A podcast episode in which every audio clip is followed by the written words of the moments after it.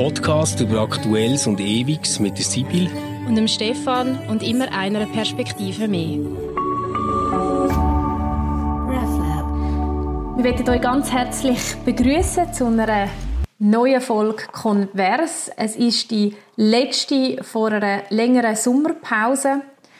Und der Stefan und ich haben uns überlegt, dass wir gerne noch mal ein eine spielerische Folge machen nachdem wir das letzte Mal schon gemacht haben und sehr viel schönes Feedback dazu bekommen haben, wo wir uns gegenseitig Fragen gestellt haben, wo wir ad hoc haben müssen beantworten. Wir wollen heute etwas machen, wo wir als Idee geklaut haben aus einem von unseren Lieblingspodcasts, nämlich Fest und Flauschig.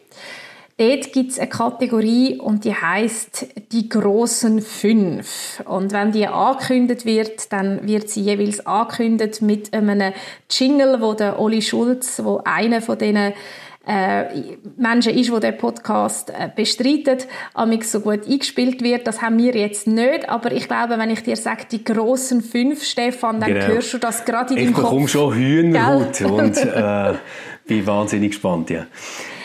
Die grossen fünf, müssen wir vielleicht schnell erklären, ist eigentlich eine Hitparade zu, zu einer Frage. Ähm, irgendeine Frage, zum Beispiel haben sie letzte bei Fest und Flauschig gehabt, die grössten Abturner in den Ferien. Also was vermisst einem die Ferien? Ähm, und dann kommen eben die grossen fünf, also jeder, äh, in unserem Fall jetzt jede und jeder nennt fünf Sachen, ähm, wo, wo sie mit dieser Frage verbinden oder wo sie die Frage würden beantworten. Und wir haben gesagt, Stefan, will mir zwei Fragen gern wettet äh, behandeln, ähm, dass wir die grossen drei machen, genau. nicht die grossen fünf, dass wir es ein bisschen zu unserer eigenen Kategorie machen und ich glaube, drei, die Zahl, die passt ja auch besser zu einem Killer-Podcast. Unbedingt, unbedingt. ja, Stefan, willst du anfangen mit der ersten Frage? Vielleicht noch etwas ähm, dazu. Wir kennen unsere Antworten gegenseitig nicht. Es kann also sein, dass wir gleiche Antworten haben. Es kann sein, dass wir ganz andere Antworten haben. Aber wir wollen auch, auch da die Spontanität bewahren, im Aufeinander reagieren. Wir wissen also nicht, was der andere äh, für, Fra für, für Antworten ausdenkt hat. Wir wissen nur die Fragen, die wir bestimmt haben. Genau. Und wir haben als erstes die Frage gehabt, was sind die drei nervigsten Sachen, die du im Zusammenhang mit Killen erlebst? Ähm, ja, ich habe auf Platz 3 habe ich etwas, das zum Glück wenig mit Menschen zu tun hat. Ähm, das sind bei mir Killengemeindhäuser. Und ich, ich weiß jetzt natürlich, dass, dass du das fast nicht kannst verstehen in deiner Situation, weil du äh, lebst an einem Ort mit einem ganz fantastischen Kirchengemeindehaus. Ähm, aber bei mir ist das wirklich so etwas, wenn es heisst, eine Veranstaltung ist im Kirchengemeindehaus, dann steigt bei mir so ein Duft auf von Suppe, wo dort innen irgendwie seit 14 Jahren gekocht wird und sich irgendwo, weißt so in die ganzen Gemüse und Dürrfallen und ähm, manchmal auch noch, wie heisst das, das Däferholz Holz irgendwie reingegeben hat. Irgendwo sehe ich nachher so einen Wandteppich auftauchen, wo irgendwie Leute in so einem, ähm, jetzt hätte ich fast gesagt Jekami, aber es heisst irgendwie Patchwork, glaube Patchwork-Decke gemacht haben, wo irgendein Jesus auf einem Schiff ist oder so. Und das ist nachher bei mir wirklich so, dass ich denke, yes, nein, gell, ich muss nicht dorthin. also es ist lustig, ähm, ich kann das sehr gut nachempfinden, auch wenn wir wirklich in unserer Gemeinde das Glück haben, sehr ein schönes Kirchengemeindehaus haben. Aber ich bin ja auch in vielen Kirchengemeindehäusern und also du bringst es so auf den Punkt. Das Erste, wo mir in den Sinn kam, wo du Kirchengemeindehaus gesagt hast, ist Wandteppich Gell? Und jetzt bringst Gell? du den Prompt. Und wo ja. du dann den Supergeruch, oder? Wo gar nie mehr rausgeht. Weil der genau. irgendwie einfach so tief in dem Raum hängt. Also das, das bringt es absolut auf das den haben Punkt. Generationen dafür geschafft, dass das Ding so schmeckt, wie es schmeckt. Und es so gibt kein Putzmittel so auf der ganzen Welt, Nein. das heilt. Nein. Es ist wirklich so, dass es einige Kirchengemeindehäuser gibt, die also einen richtigen Mief haben vom Interieur her oder eben auch im wahrsten Sinne vom Wort einen Mief haben. Und ich glaube schon, dass ähm, man Natürlich ist es immer eine Frage von, von, der, von der finanziellen Möglichkeiten, das ist klar, aber man kann ja gleich auch mit Kleinigkeiten teilweise ein etwas machen, dass das Kirchengemeindehaus einladender und auch ein bisschen moderner daherkommt. Mhm. Mhm. Weil eigentlich ist ein Kirchengemeindehaus für die Kirchengemeinde ja etwas ganz Entscheidendes, oder? Ja, es ist voll. im besten Fall wirklich das Begegnungszentrum oder eines der Begegnungszentren der Gemeinde.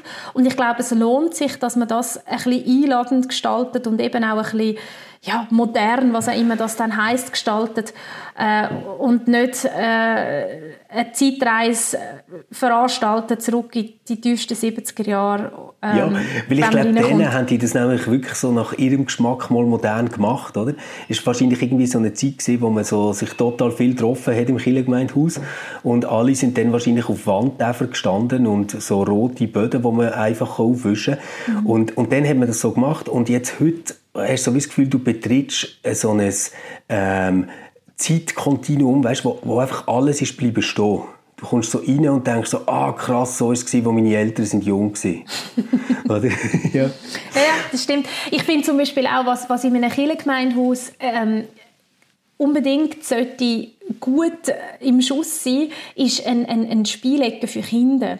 Also es gibt so viele ähm, Eltern, die froh sind, wenn sie einen Ort haben, wo sie können, ähm, mit den Kindern spielen und am besten noch irgendwie zusammen einen Kaffee dazu trinken.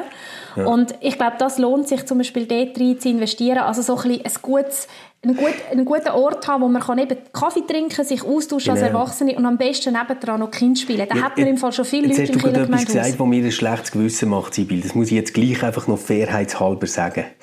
Gerade in der Kirchengemeinde, wo ich dazugehöre, hat es eine wunderbare Spielecke mit zwei ganz fantastischen Kaffeemaschinen und sogar modernen Möbeln. Und die machen das wirklich gut und sind sogar ganz nette Leute dort, die einem noch den Kaffee rauslassen. Ähm, aber ich werde das Bild einfach nicht los. Also es ist, ich, ich könnte jetzt nicht sagen, hey Mann, macht jetzt das endlich mal anständig und kauft irgendwie weiße Möbel oder so, sondern das haben die alles schon gemacht. Aber wenn ich Kirchengemeindehaus gehöre, dann passiert das immer noch. Und eben, du sagst ja, dir geht es ähnlich, obwohl es bei euch auch schön ist. Was hast Ja, das braucht vielleicht noch ein bisschen, weißt, du, Ja. es braucht vielleicht noch ein paar Jahre, bis die? Leute Vielleicht sollten wir es anders nennen. Vielleicht sollten wir nicht mehr sagen Kirchengemeindehaus. Ja, vielleicht sollte man es irgendwie Begegnungszentrum. Nein, das klingt auch viel zu fest nach, äh, Ja, fast schon nach Therapieform. genau, genau. Ähm, ja, man müsste irgendwie äh, vielleicht ja ein neues Wort oder eben es braucht ein bisschen Zeit und dann äh, gibt es wieder vielleicht sogar neue Generationen, die dann wieder anders damit verknüpfen. Also unser Kirchengemeindehaus ist ja wirklich in, in Kilchberg das Dorfzentrum. Mhm. Oder? Und ganz viele Leute, die bei uns äh, in das Kirchengemeindehaus kommen, ich, ich muss dir ganz ehrlich etwas sagen, ich glaube, die einen wissen nicht einmal, dass das von der Kirche ist. Dass es das Kirchengemeindehaus ist, okay. Ja, das, das also, spricht das ist wirklich sehr einfach, für das Gebäude. Das ist einfach ein, ein Begegnungszentrum und eben dort gehen Eltern mit ihren, äh, gehen Kaffee trinken und mit ihren Kindern spielen, ähm, also respektive die Kinder spielen dort miteinander und aber auch ganz viele Handwerkerinnen und Handwerker essen dort ihren Mittag. Ähm, also es ist so, und die, die wissen nicht, dass das Okay. Kirchengemeindehaus ist, oder zumindest ein grosser Teil weiß das nicht. Super. Du, ich muss dies drei haben, weil Du, es geht in, eine, in, eine, in, eine, in eine Richtung, ähm, wo du schon eingeschlagen hast. Oh, oh. Und zwar die gestaltete Mitte. Oh, fuck! Und das jetzt, okay, okay, ja. Also das ist wirklich etwas, wenn ich Ihnen, weißt, ich muss vielleicht gerade vorausschicken, wahrscheinlich habe ich das nie begriffen, um Mhm. was es bei dieser gestalteten Mitte geht. Und ich habe wahrscheinlich den tiefen Sinn von dieser gestalteten Mitte, der hat mich irgendwie nie erfasst. Ja. Und wahrscheinlich ist das eine pure Ignoranz von mir, wo aus dem spricht. Aber wenn ich in einen, an eine Veranstaltung komme, wo so ein Stuhlkreis aufgebaut Ja, ja. ist und drinnen hat es eben so ein paar Dörrblumen, oder, wo wahrscheinlich auch noch aus den 70er Jahren stammen, irgendein orange gefärbtes, so leicht gewelltes, angeworfenes Tuch am Boden und dann noch so eine Kerze, ähm, dann will ich eigentlich wieder heim, weil Ja, dann klar. fühle ich mich eben in, mein, in meiner Mitte nicht mehr ankommen. ja, voll. Also Hey, das ich ist wirklich etwas... Ich habe Ja. aber eine These zu dem. Ich glaube, ähm, äh, die Sünde am Ganzen, also die Urverfehlung, wenn man so will, ist eigentlich der Stuhlkreis. Und jetzt ist das Problem, wo schaust du her? Weil wenn du jetzt gegenüber schaust und dort hockt jemand mit einem Röckli oder knüppelt irgendwie gerade an seinen ähm, Zechen, die er in den Teva-Sandalen hat, dann ist das irgendwie einfach mega unangenehm, oder? Das ist einfach, das, das ist ganz und gar unerträglich. Und darum haben wir wahrscheinlich gedacht, wir stellen einfach irgendwie etwas in die Mitte, dass alle die Mitte anstarren. Mhm. Aber ich, Meinst du, dass, es, ja. dass, es so, dass man sich so ein bisschen zentriert? Ja, und ich, ich finde einfach, nehmt Tisch und dann äh, kommt alles gut. Ja, es kann sein, dass man, dass man äh, dort äh, wie einen, einen, Blickpunkt hat, oder? Dass man drum, oder dass man das Gefühl hat, oh, das sieht so leer aus, ich muss doch dort etwas machen. Aber äh, eben, mich holt wie man so schön dann sagt, nicht ab. Ähm, mich holt es übrigens auch nicht ab, wenn, du hast jetzt das angesprochen, man an einer Veranstaltung ist und aus unerfindlichen Gründen sitzen die Leute dort in Finken da. Also das habe ich auch nie verstanden. Man ist in einem Tagungshaus, man geht, man ist nicht in seinem Zimmer, man geht in einen Veranstaltungsraum und sitzt in der Finke da. Das ist etwas, eine Haltung auch, die habe ich nie können mittragen. Aber eben, das ist wahrscheinlich meine Ignoranz gegenüber einem Gemeinschaftssinn, wo durch das gemeinsame Tragen von Finken zum Ausdruck gebracht wird. Ich, ich glaube, das nicht. passiert einfach, wenn immer die Suppe ist, was es früher gegeben Hey, mein zwei ist jetzt ein bisschen etwas Ernstes, ähm, oder ja, es ist ja jetzt auch ernst gewesen, aber etwas, was gar nicht an der Oberfläche ist, sondern mein zwei ist Austrittspanik. Mhm. Das ist irgendwie so etwas, was mich beschäftigt, seit ich mit Kirche zu tun habe, dass einfach Leute, die dort arbeiten oder sich dafür engagieren, eine panische Angst haben, dass andere Leute könnten austreten und im Prinzip alles, was sie machen, immer um das herum denken, was können wir nur machen, dass die irgendwie dabei bleiben. Und das Ganze kommt mir so vor, weißt, wie wenn du in einer richtig nervigen Beziehung bist. Und nachher fängt der Partner oder die Partnerin an klammern, weil sie einfach merken, du hast eigentlich keinen Bock mehr. Und ein bisschen so kommt mir das manchmal in der Kirche vor, dass ich so denke, hey, irgendwie zwei Drittel von eurer Energie geht rein, dass ihr euch überlegt, also ich gehöre dazu, gell? Ich meine, mir dabei, ähm, was man jetzt könnte machen, damit Leute einen wieder irgendwie toller finden und nicht davor rennen. Und ich finde das so etwas extrem lähmendes und einfach äh, noch unsexier als Finken. Mhm. Ich habe das auch drauf. Ich habe das ah, auch drauf. Mhm, ja, ich habe das auch drauf. Ich habe es so ein bisschen auch unter dem Stichwort zu wenig Selbstbewusstsein. Ja, voll. Ich habe es aber so ein bisschen in zwei Pole. Also ich habe es eben an dem Selbstbewusstsein aufgehängt. Ich finde, teilweise ist wie zu viel Selbstbewusstsein auf, um, respektive zu viel Selbstverständlichkeit und auf die andere Seite wieder zu, zu wenig Selbstbewusstsein. Mhm. Also das, was du jetzt gerade beschrieben hast, das nervt mich auch sehr. Und mhm. auch immer so, dass das Damoklesschwert über einem die Leute könnten ja austreten. Ja, voll. Oder? Und ich finde auch, dass wir einen gewissen, ich tue das jetzt extra so sagen, Servicegedanken müssen haben. Dass mhm. wir auch, um es jetzt so schön noch in der Marketingsprache sagen, custom-friendly müssen sein, mhm. oder? Also ich finde auch die, die, die, die Selbstverständlichkeit, die zum Teil äh, an den Tag gelegt wird, auch im Stil von, das haben wir immer schon gemacht und das ist doch gut. Und das hat vielleicht auch wieder mit dem Kirchengemeindehaus zu tun, wo man das Gefühl hat, ähm, da muss man doch nichts ändern, der Boden hat sich doch bewährt, den kann man gut abwischen und so. Und so Sachen gibt es ja auch bei den kirchlichen Angeboten, oder? Ja. Oder so, einfach wie man sich als Chile auch präsentiert.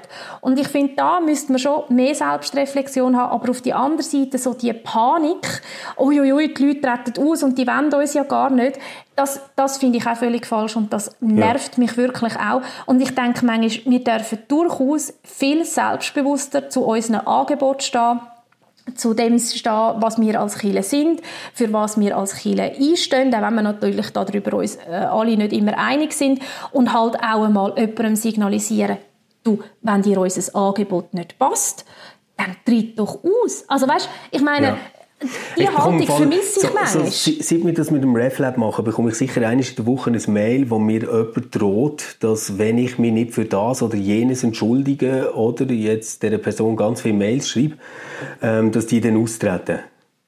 Und ich denke dann nachher so, ja gut, also weißt, wenn deine Haltung gegenüber den Kindern ist, dass wir sind wie Starbucks und wir jetzt nicht mehr die Lieblingssirup haben, und ich dir kein Smiley auf die Becher habe gezeichnet und du wegen dem willst gehen, dann haben wir vielleicht gar nicht das Gleiche gemeint mit Kielen. Ja. Genau. Ich habe sogar auch schon jemandem mal gesagt, der sich daran gestört hat, dass Kiele ähm, sich auch politisch äußert, ähm, politisch Stellung bezieht und das halt in den meisten Fällen nicht so macht, dass rechtskonservative Parteien auf der gleichen Linie sind. Ähm, habe ich jemandem tatsächlich auch schon gesagt, du ja, wenn du dich so nicht abgeholt mhm. fühlst in deiner politischen Haltung, was halt von Seiten der Kirchen kommt, dann ist ist es tatsächlich so, dann musst du wahrscheinlich austreten, weil er immer wieder mit dem droht ja. hat. Oder? Ich, ich glaube, eben, das ist so ein bisschen Krux, oder, wo wir drin sind. Dass man so auf der einen Seite sollte man wirklich besser werden drin, auch eine Dienstleistungsmentalität mhm. zu entwickeln und zu sagen, hey, wir sind wirklich da für die Leute und unsere Angebote sind top und professionell und so, das finde ich alles super. Aber auf der anderen Seite ist Killen etwas, das davon lebt, dass sich Leute beteiligen und du kannst nicht einfach dort stehen mit verschränkten Armen und sagen, also wenn sie jetzt nicht das machen, dann bin ich aber weg, oder? Mhm. Das ist halt irgendwo das Ding. Und ähm, wenn wir natürlich die ganze Zeit ausstrahlen, das Schlimmste, was man uns kann antun kann, ist auszutreten, ähm, dann ist das letztendlich der Hebel von der Frustrierten, oder, wo, wo dort können lenken mhm. Und weißt, ja. es, es ist Natürlich, finanziell ist es hart, das ist mir schon klar. Die Kirchenaustritt weh und sie tun letztendlich auch unser Gemeinsleben ein Stück weit einschränken, weil dann, weil dann gewisse Finanzen fehlen. Aber man muss sich mal überlegen, wird man wird man in einer Kirche tätig sein, wo die Menschen einfach Mitglied sind, weil man halt bei der Kirche Mitglied ist, oder? Wie das lange Zeit so war. Oder wird man in einer Kirche engagiert sein, wo Menschen dabei sind, weil, sie, weil das ein mm. bewusster Entscheid ist und weil sie mm. auch wissen, sie können auch austreten, oder? Ja. Aber weil sie als bewussten Entscheid noch dabei sind oder eben dabei sind, ähm, das gefällt mir eigentlich viel besser. Ja, und das, was ich im Fall wirklich ernsthaft noch schlimmer finde, als dass jetzt irgendwie Steuergelder verloren gehen, wenn Leute austreten, ist, dass wir ganz, ganz viele Menschen verloren haben, die könnten mitdenken daran, was das mhm. Kirche machen könnte und wo uns dort mega könnten helfen oder? Aber das ja, sind natürlich nachher nicht die Leute, die mit verschränkten Armen schmollend dort stehen und sagen, ich gehe im Fall sonst. Nein, das sind es nicht, aber das sind vielleicht manchmal Leute, die zum Beispiel äh, bei Kasualien gesagt haben, ähm, ich will im Fall gern von einer Pfarrerin oder einem Pfarrer getraut werden, aber ich will das nicht in der Kirche. Mm. Ähm, Wäre es echt die Möglichkeit, das äh, auf einem Bauernhof zu machen. Aber Und, eben die sind wichtig, finde ich. Äh, das wollte ich jetzt gerade sagen, ja. oder? Und wenn natürlich dort dann die Haltung kommt, ach, sicher nicht, so etwas machen ja, wir genau. nicht, ähm, dann müssen wir uns nicht wundern. Ich bin auch der Meinung, ich bin keine Showwoman, oder? Also ja. ich, ich komme dann, wenn ich als Pfarrerin gefragt bin und, und nicht als irgendwelche Zeremonienmeisterin, dann gibt es ja auch äh, da nicht, wie, wie nennen die sich, nicht konfessionelle, nicht religiöse Ritualbegleiterinnen und Begleiter, sollen die das gerne machen. Ähm, aber wenn jemand eben explizit eine Pfarrerin will, aber das, die, das Paar will das nicht in der Kirche, und das Gleiche gibt es auch bei Beerdigungen, es gibt es auch bei Taufen, ähm, da finde ich, müssen wir unbedingt ähm, ja, de, de, ein Bedürfnis der Leute auch Rechnung tragen. Voll, das finde ich auch. Hey, ich komme zu meinem Top-Platz. Jetzt bin ich gespannt, ob wir das Gleiche Mein Top-Platz ist Fürbitten. Ah, okay, nein. Aber und ich meine damit äh, nicht alle Arten von Fürbitte, sondern etwas ganz Spezielles. Das ist so wie ähm, die Pfarrerin oder der Pfarrer hat den ganzen Gottesdienst solo bestritten mit der Organistin oder mit dem Organist. Und jetzt ist da irgendwie ein schlechtes Gewissen, um dass ein bisschen wenig Partizipatives passiert ist, jetzt neben der Textlesung. Und dann stellt man einfach sechs Leute vor, die Fürbitte vorbereitet haben. Und das fängt dann irgendwie so an, dass man irgendwo bei der äh, Welt anfängt, zum Beispiel, oder? Und dann sagt, lieber Gott, wir möchten jetzt an alle Menschen denken, die jetzt Hunger haben und an all die, die krank sind und so. Und dort denke ich schon so, hey, hat irgendjemand Barmen mit mir, der jetzt nochmal fünfmal die Litanei muss hören. Und ich einfach so denke, das ist ja schier unerträglich, weil es ist so absolut äh, mit nichts verbunden, was ich erlebe oder erfahre oder damit zu tun habe. Und ist irgendwie eine Karikatur von dem, dass Menschen ihre echten Anliegen in einem Gebet zum Ausdruck bringen. Und ich finde das dann äh, wirklich, also wenn ich, wenn ich schon eine Viererreihe sehe vorne, die vor dem Mikrofon warten, bis sie ihre Fürbitte können loswerden, dann fällt es mir an die Schultern und ich denke, meine Güte, das wäre jetzt genau der Teil gewesen, wo einfach jemand solo hätte können machen. Mhm. Ja, ich weiß, was du meinst. Ich weiß, was du meinst. Das ist äh, aus Pfarrerinnen-Sicht auch manchmal wirklich ähm, nicht ganz einfach, wie, wie macht man, dass der Gottesdienst nicht zur One-Woman-Show wird? Mhm. Wie tut man äh, die Leute einbinden und wie macht man es so, ähm, dass es aber gut daherkommt in einer ja. runde, eine runde Sache ist, sagen wir es mal genau. so. Das ist wirklich, das ist übrigens etwas, wo, wo wir könnten über die Freiwilligenarbeit reden, wo, wo immer wieder halt auch eine Herausforderung ist, oder? Wie ja. tut man die Leute mit allen ihren Gaben. Positive, mhm. negative. die, die sie haben und die, die sie nicht haben. Ist, ist, ist, und von denen, die sie nicht wissen, dass sie sie nicht haben. Genau, genau. Das wäre dann vielleicht auch einmal ähm, ein Thema genau. für sich. Aber das fände ich wirklich ernsthaft auch ein geiles Thema. Ja, das, und du, es ist essentiell für unsere ja. Kirche. Ich habe etwas, das vielleicht in, in eine ähnliche Richtung geht, weil es auch okay. aus, dem, aus dem Gottesdienst eigentlich rauskommt. Und gleich anders ist, was mich am allermeisten nervt und wo ich wirklich hinterschi muss gehen, raus muss gehen, ist der Kirchensprech. Aha. Also, ja. wenn jemand... Das hat aber äh, wirklich im, viel zu tun. Ja, wenn jemand im Gottesdienst, aber es betrifft dann vor allem Pfarrerinnen und Pfarrer, weißt, die Leute reden noch vor dem Gottesdienst, sagen es einem normal, grüezi, oder? Und man merkt, hey, das sind Menschen, die können mhm. sich ganz normal unterhalten.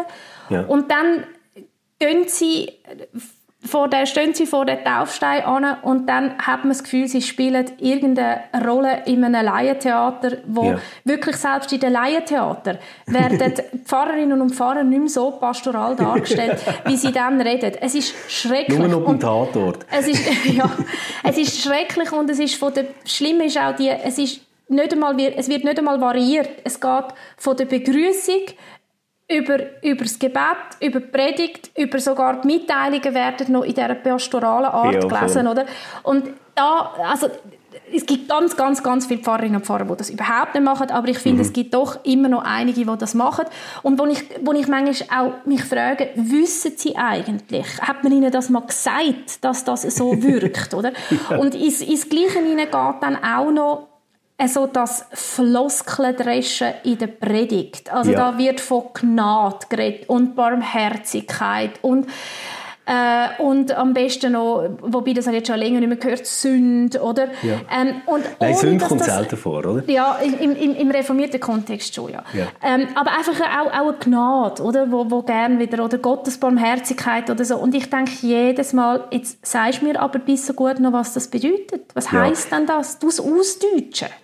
Hey, ich habe, ähm, ich weiß eben leider nicht mehr, wie der heißt, aber von einem Typ, der bei einer Zeitung schafft, ähm, der hat sich so ganz viel Wort zum Sonntag, aber in Deutschland angeschaut und hat uns nachher so erzählt, was ihm daran auffällt. Das ist der Erik Flügge. Und wie? Der Erik Flügge hat das Nein, nein, es war nicht der Flügge. Nein, nein. Mhm. Er nein, es war eben jemand anderes.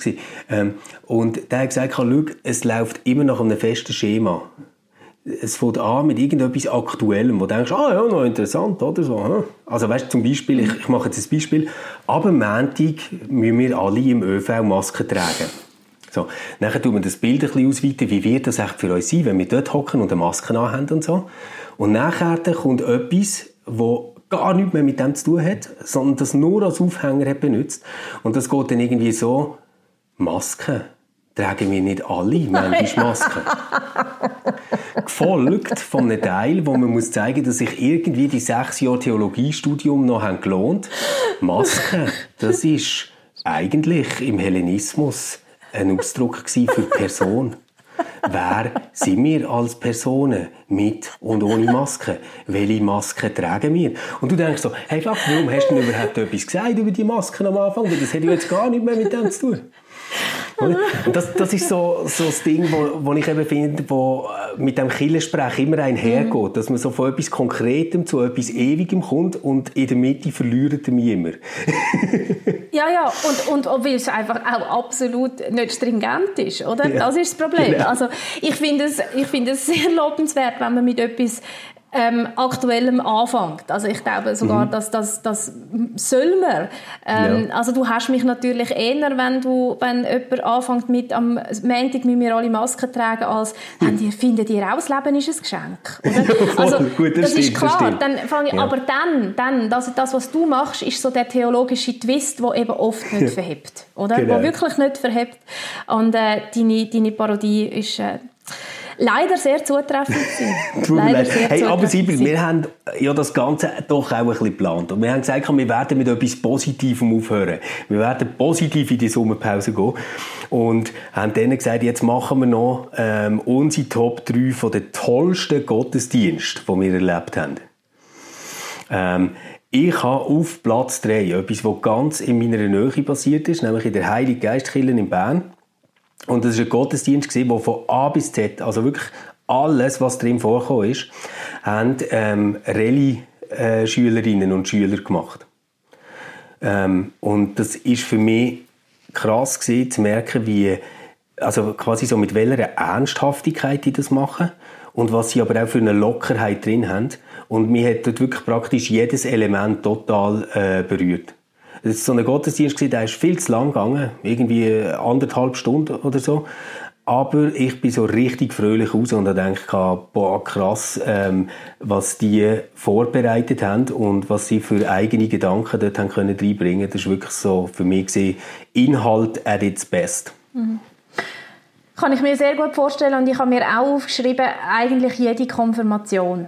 Ah, okay. Also das ist wirklich jedes Jahr wieder so faszinierend, berührend, beeindruckend, ähm, wie die jungen Erwachsenen, muss man bei den Könfis sagen, ähm, eine Sprache findet für, für, für das, was sie im Moment umtreibt und wie sie das dann auch mit dem christlichen mhm. Glauben verbindet. Ich, wir haben ja die Konfirmation müssen verschieben und sind momentan in der, in der Detailplanung und ich habe jetzt ihre, ihre äh, sie haben das aufgeschrieben, was sie dann sagen im Gottesdienst und so und also da ist es mir jetzt gegangen, genau wie du, wie du das beschrieben, bei dir, okay. wie du das beschrieben hast. Ich bin einfach völlig äh, ja, geplättet gewesen, wie, wie sie mhm. das machen und auch, ähm, was mir auch immer wieder auffällt, dass Konfirmandinnen und Konfirmanden viel selbstverständlicher über den Gell? Glauben reden, wie wir das damals gemacht haben in den 90 also ich ja, in, den, ja. in den 90er Jahren, äh, als ich Teenager war, das, also die Selbstverständlichkeit mhm. und auch das Selbstbewusstsein, so über den Glauben zu reden, haben wir nicht gehabt. Ja, ja.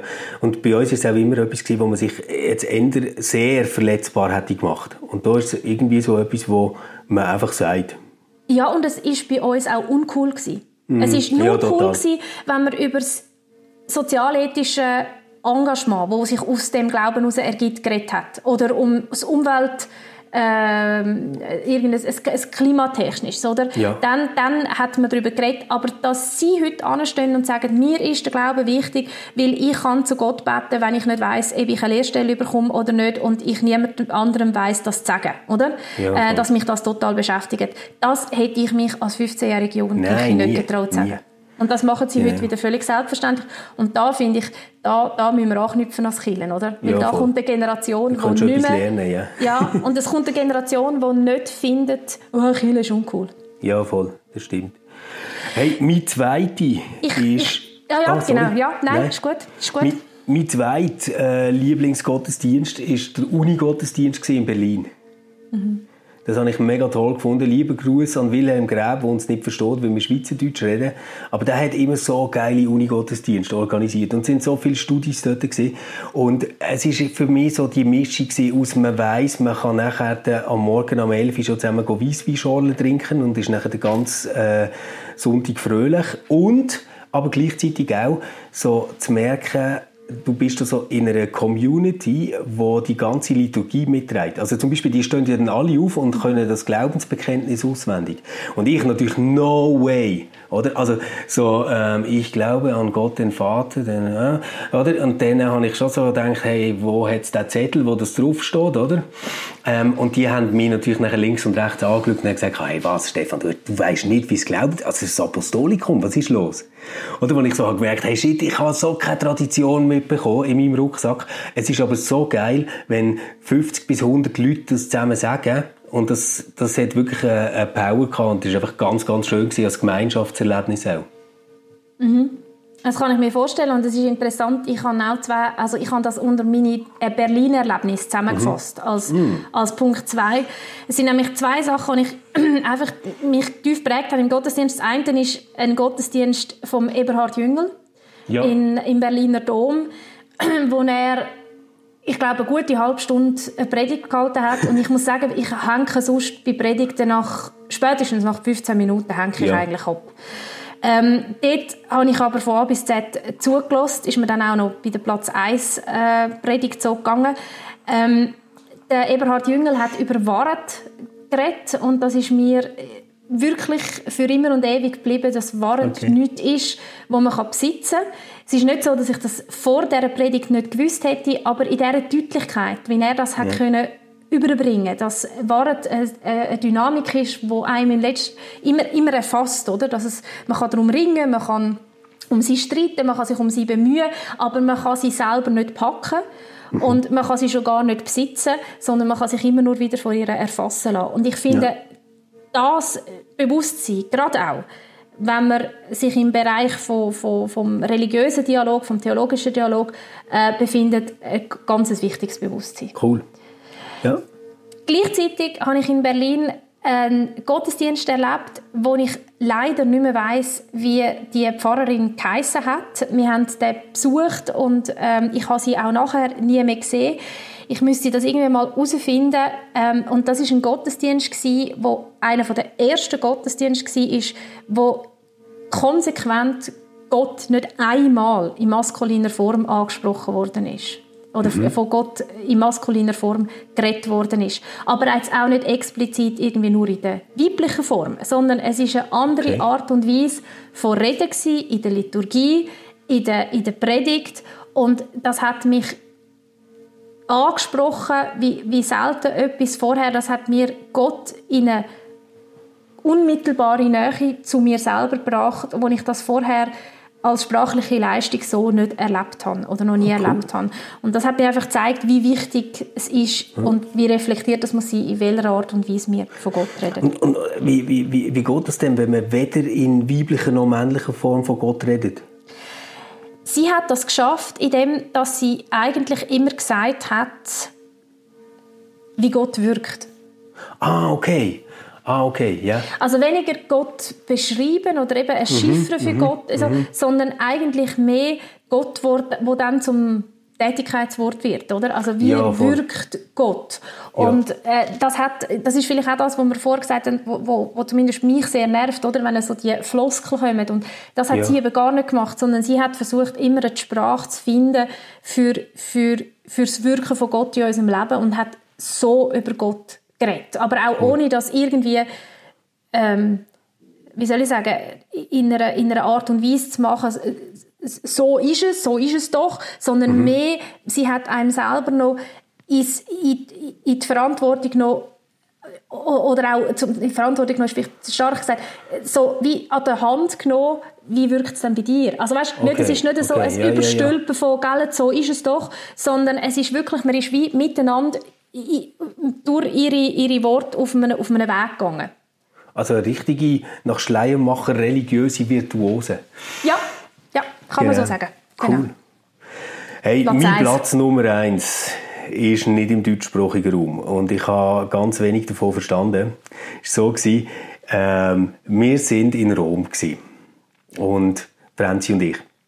Und in Rom läuft es so, dass wenn du in einer Kirche drin bist und die von Gottesdienst feiern, dann äh, tun sie so Leute und sagen, so, jetzt geht dann äh, irgendwie die, die heilige Messe los oder was auch immer, oder?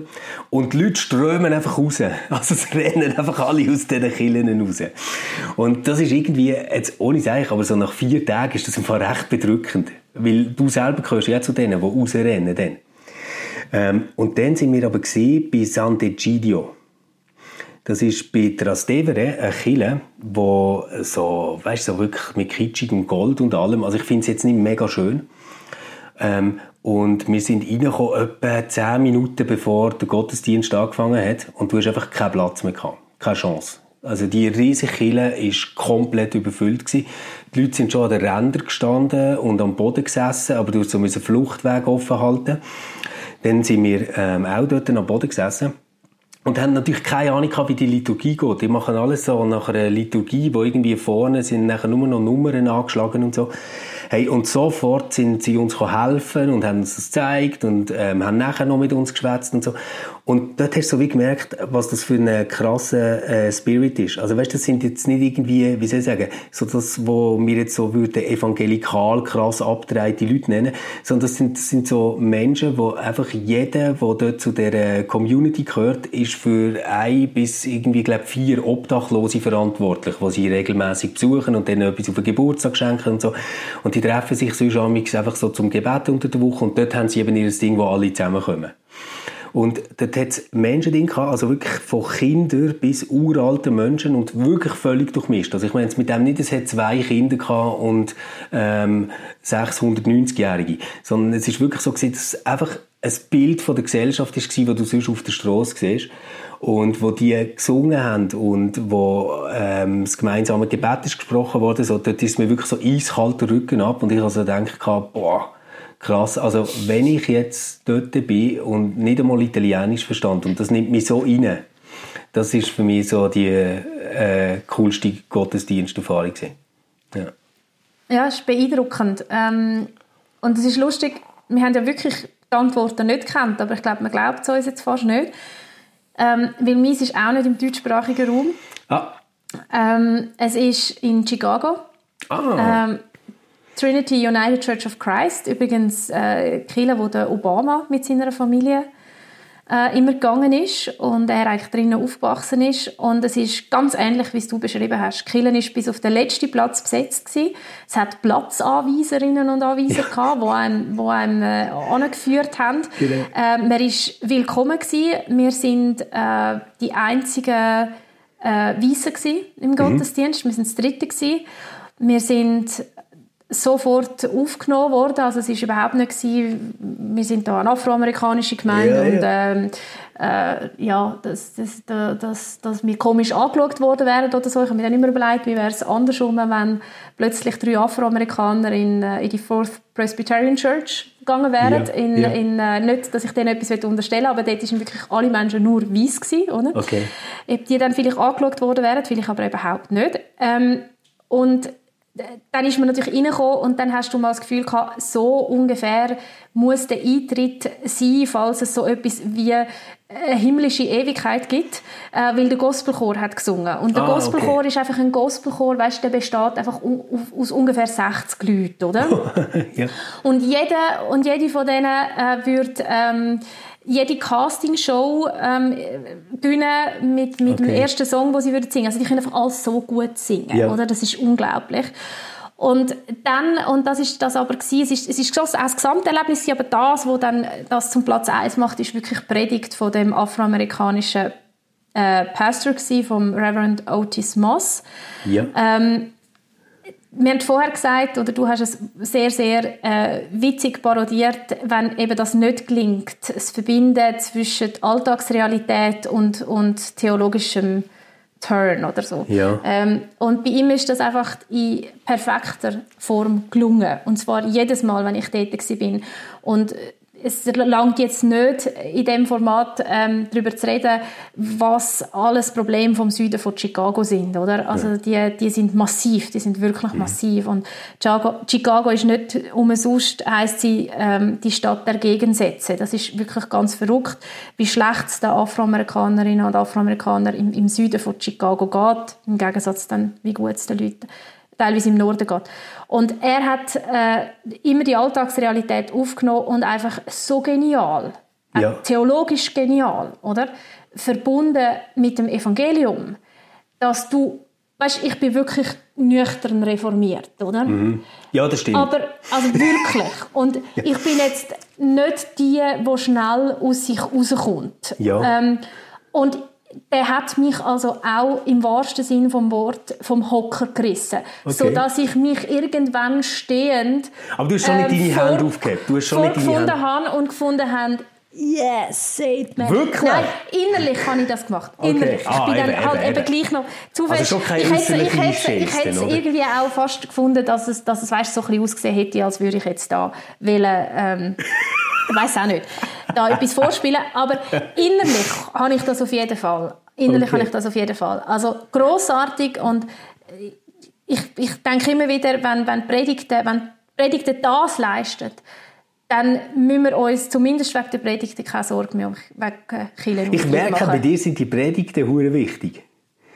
Bei, du, wenn ich einen Gottesdienst Platz besuche... und Platz 3. Ja, also ich meine, das hat einerseits natürlich mit meiner äh, mit meinem Berufsalltag zu tun, mhm. das ist klar, oder? Ähm, und andererseits muss ich aber wirklich sagen, wenn ich äh, eine Stunde mir Zeit nehme und am Sonntagmorgen oder, oder zu einem anderen Zeitpunkt, das war dort am, am Samstagabend, ähm, in, in, in den Gottesdienst gehe, dann will ich auch dann habe ich auch einen Anspruch, sagen wir es mal so. Mhm. Dann habe ich einfach auch einen gewissen Anspruch. Ja, das finde ich natürlich vollverständlich. Oder? Ich, ich merke einfach so, wenn eine Predigt nicht zu lang ist und schlecht, dafür ist es sonst sehr schön und wir singen tolle Lieder und die Stimmung ist schön, dann finde ich das gar nicht so schlimm.